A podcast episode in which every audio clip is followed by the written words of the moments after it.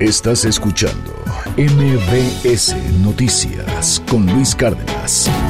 Le aprecio a uno de los mejores abogados penalistas en este país, a Gabriel Regino, que nos tome esta llamada telefónica. Gabriel, te mando un gran abrazo. Muy buenos días. ¿Cómo estás, Gabriel? Mi estimado Luis, muy buenos días a ti y a toda la audiencia. Gracias, Gabriel. Oye, eh, pues hay ahí un asunto que ha conmocionado a la opinión pública nacional, un asunto que tiene en jaque prácticamente a toda la, República Mexicana, máxime a la ciudad, y es la muerte de esta joven Aide, alumna del CCH Oriente, que estaba tomando su clase de matemáticas como, como siempre lo hacía, que tenía 18 años, que, tenía sueños, que tenía muchas esperanzas, eh, alumna bien, alumna eh, pues con buenas calificaciones, creo que comprometida también, inclusive hasta con su iglesia, no buscaba problemas y de pronto ahí a media clase le llega una bala que termina con su vida.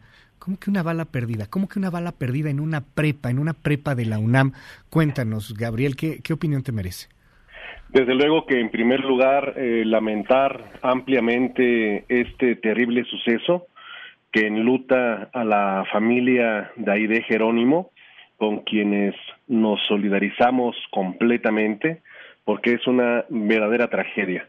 Ahora bien, Luis Auditorio, es necesario eh, recordar conjuntamente que hace eh, casi casi siete años y para ser precisos, el 2 de noviembre del año 2012, también en Iztapalapa, un padre acudió con su hijo de 10 años al cine a ver una película.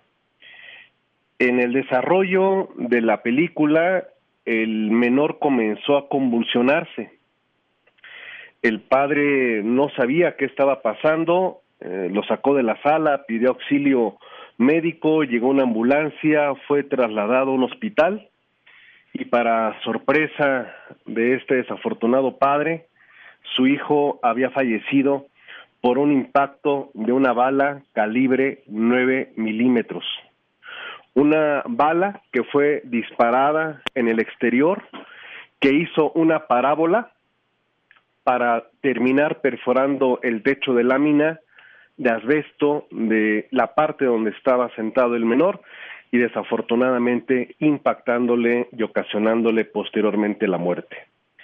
Iztapalapa eh, es una de las demarcaciones con mayor población en la capital del país.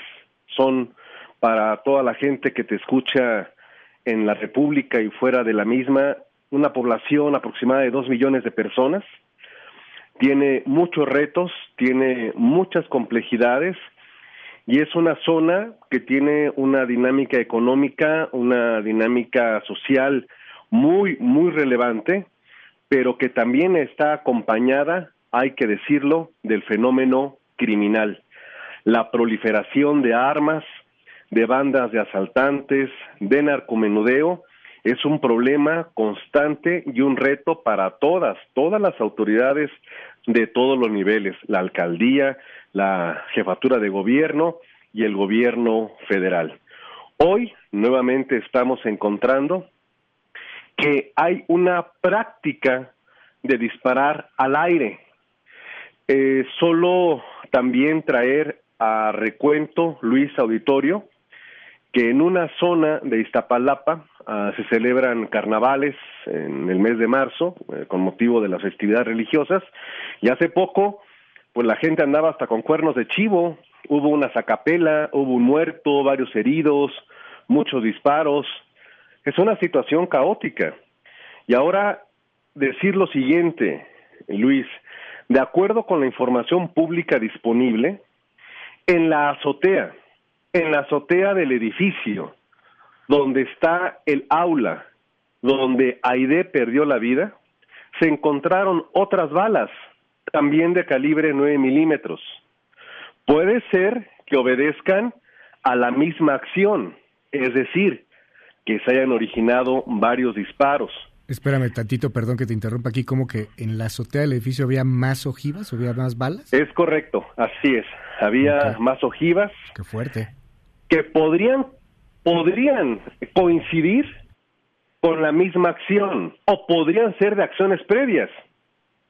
Eso lo va a determinar el dictamen pericial en materia balística cuando analice el rayado de las armas, la criminalística de campo, análisis químico por el tiempo que tienen de percusión, etcétera.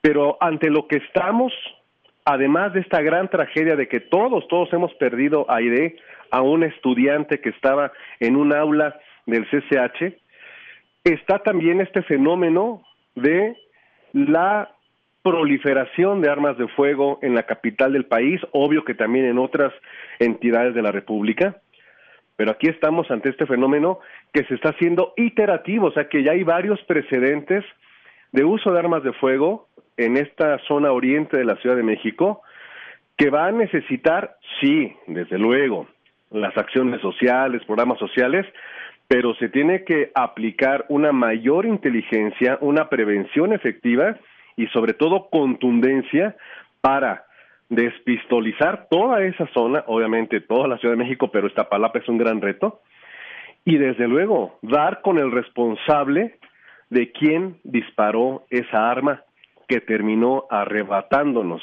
del mundo académico y de los brazos de su familia Aide Jerónimo.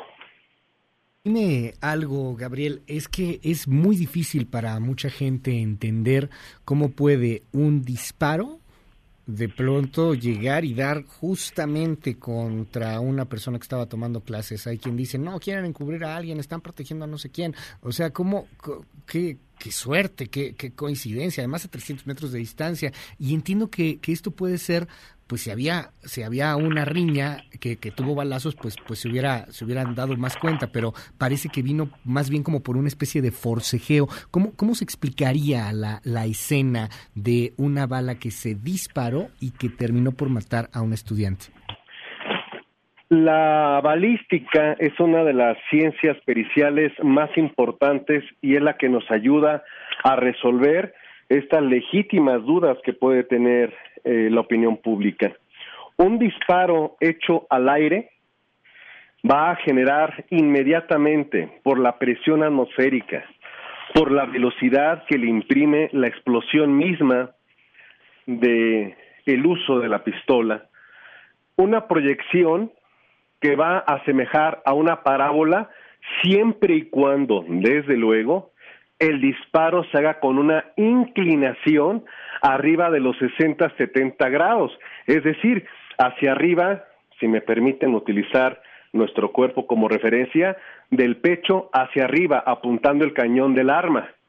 Puede ser mucho más arriba, y esto es lo que provoca que la bala salga, haga esta curva, que se denomina parábola, y que termine cayendo, y puede existir la posibilidad no solamente de que haya caído exactamente en el lugar de ella, sino que hubiese rebotado.